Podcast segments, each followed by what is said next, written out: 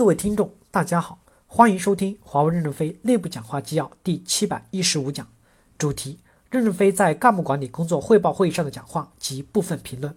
本文刊发于二零一九年六月十八日，接上文。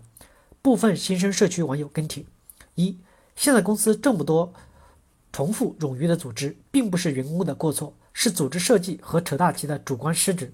比如遍地都是生态组织活，行业行行销。产品线这种互锁死循环组织，各种职能支撑部门的超级冗余。二，如果主要还是摊牌指标式的减基层员工，而且减也是看人头，并不看性价比，搞得全员人心惶惶，这姿势不见得正确。减组织、合并、重复的组织，减领导应该更猛烈点。三，是每个组织都想做全闭环，都想做成独立的王国，所以才导致重复的组织遍地都是。这样的结果是因为割裂的太厉害。都使不上劲，结果也很差。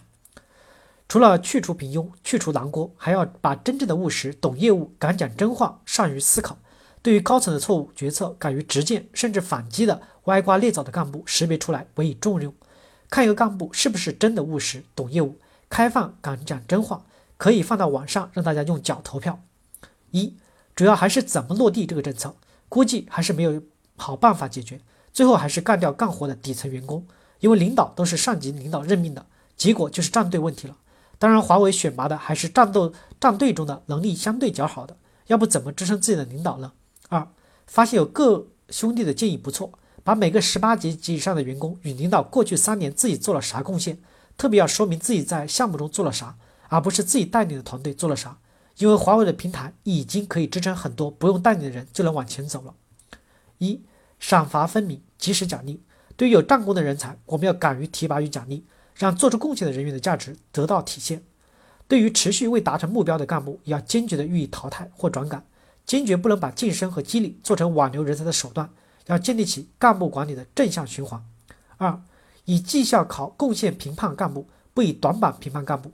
对于短板部分，要帮助识别并制定计划改进；对于持续不能改进的，要做迅速做不合格干部的调整，严明军纪。三。要强化自身的学习，既要深入一线了解业务的本质，也要注意总结与复盘，保持奋斗的激情，不断的学习新的知识，才能满足未来工作的要求。严格禁止对三层及以下的部门瞎折腾，就是最好的作战。精兵简政也都是为了适应未来的商战，赢得战争。不过要想根治，短期可以靠去除平庸的主观员工去激活组织，长远还得从组织架构和流程上根治，组织的扁平和流程的精简。就不会有那么多的地方藏污纳垢。在 EL 事件中，计算产业受到巨大的冲击。未来两到三年，如何能够在不依赖 A 国技术资源的前提下，将鲲鹏和升腾的竞争力做到业界的领先水平，关系到整个产业的生与死。研发团队顶在上岗岭一线，要打赢这场艰苦的战争，在干部管理中边需要有相应的动作：一、基于八幺九 SP 分解业务目标。进而导出 TOP 交付项目目标、TOP 技术攻关目标。二、采用点将加请战的模式，将十八级以上骨干、项目线、技术线推上驾驶位，把责任背起来。三、采用点兵制，将胜任岗位要求具有斗志的骨干员工纳入关键的交付项目、关键的技术项目。四、采用白名单方式，把不背负交付攻关责任的队伍管理起来，控制人员比例。五、无法上岗的员工坚决的清理。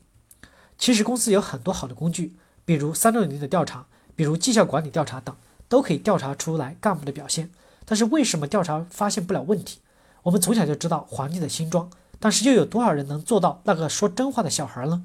值得深思。公司讲去除平庸，到底是不是真的去除了平庸？平庸如何定义？是 HR 定义，还是业务定义，还是员工之间的投票定义？领导者们是否具备慧眼识珠的能力？希望公司不要为了去除而去除，到了下面人心惶惶。以前有很多的岗位没一线经验不升十八的规定，这些年破格通胀早就没用了。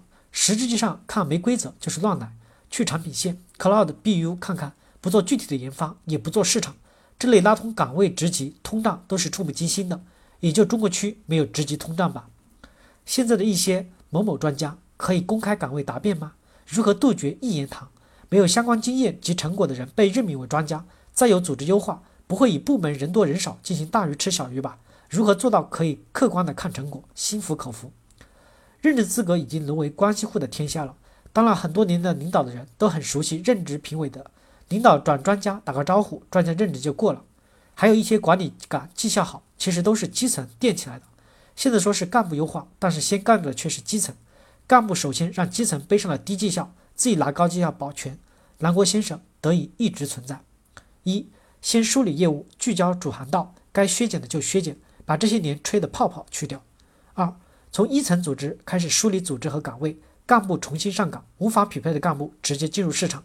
三，设置 HR 和财经对组织的考核线，管控人力配置，严格控制。四，一线就别折腾了，一线的考核已经够多了。真的把人逼到了一线来服务客户，远好于待在机关天天吃粮食。听得太多的机关闲到打 MJ 的故事了。没有什么限制了我们，唯一限制的就是我们敢不敢干，敢不敢说，有没有胸怀。组织的活力、人员的保留率以及公司的吸引力，与组织的人才流动策略息息相关。如果在一个岗位上没有了风险和压力，就会消极怠工；如果岗位没有了吸引力，就没有人愿意来担任，就会变成空有其位。所以，一个好的政策是岗位和人员能够相互的吸引，并且是具有互补效应，祝公司日臻的顺利。个人独立贡献加上在团队整体贡献平均后的总体，一定要大于从公司的获取。